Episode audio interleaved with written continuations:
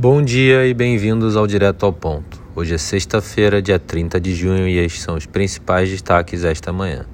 No Brasil, em relação ao Banco Central, o Conselho Monetário Nacional manteve a meta de inflação em 3% para 2024, 2025 e 2026.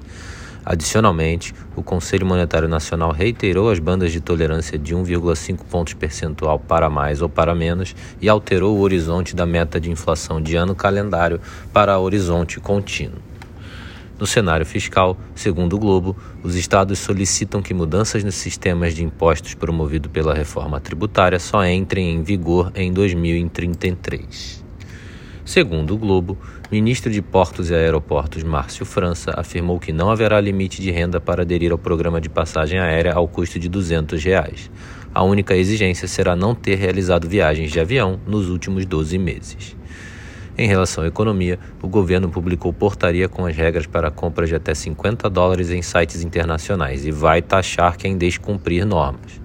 A nova regra prevê que o Ministério da Fazenda não irá cobrar imposto de importação para compras de até 50 dólares realizadas em empresas que participem do programa da Receita Federal e recolham ICMS.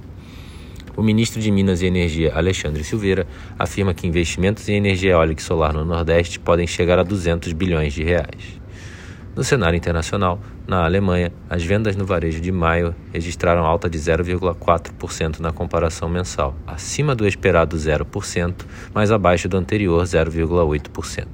Na comparação anual, as vendas no varejo registraram queda de 3,6% em maio, melhor do que o esperado menos 4,3% e do que o anterior menos 4,3%. Na China, o PMI de manufatura de junho registrou leitura de 49 em linha com o esperado e acima do anterior 48,8.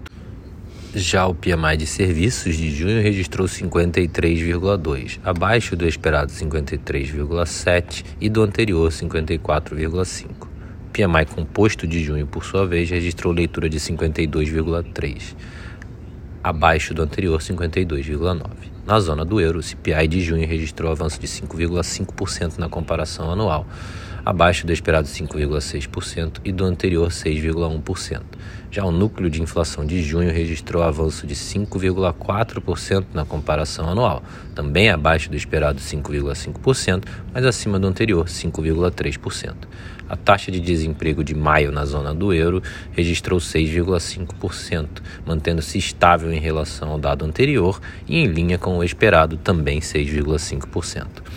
No Japão, a produção industrial de maio registrou queda de 1,6% na comparação mensal, pior do que o esperado menos 1% e pior do que o anterior 0,7%. A produção industrial de maio na comparação anual avançou 4,7%, acima do anterior menos 0,7%. Já o CPI de junho no Japão registrou alta de 3,1% na comparação anual, abaixo do esperado 3,8% e do anterior 3,2%. Na agenda do dia, destaque para a divulgação do relatório do setor público consolidado no Brasil às 8h30 da manhã e para a PNAD às 9 horas da manhã, também no Brasil. Às 9h30 da manhã, teremos a divulgação do PCI nos Estados Unidos. Nos mercados, o dólar index avança 0,1%. O S&P futuro sobe 0,4%, enquanto o DAX futuro sobe 1,1%. No mercado de commodities, o WTI avança 0,1%, enquanto o Brent sobe 0,2%.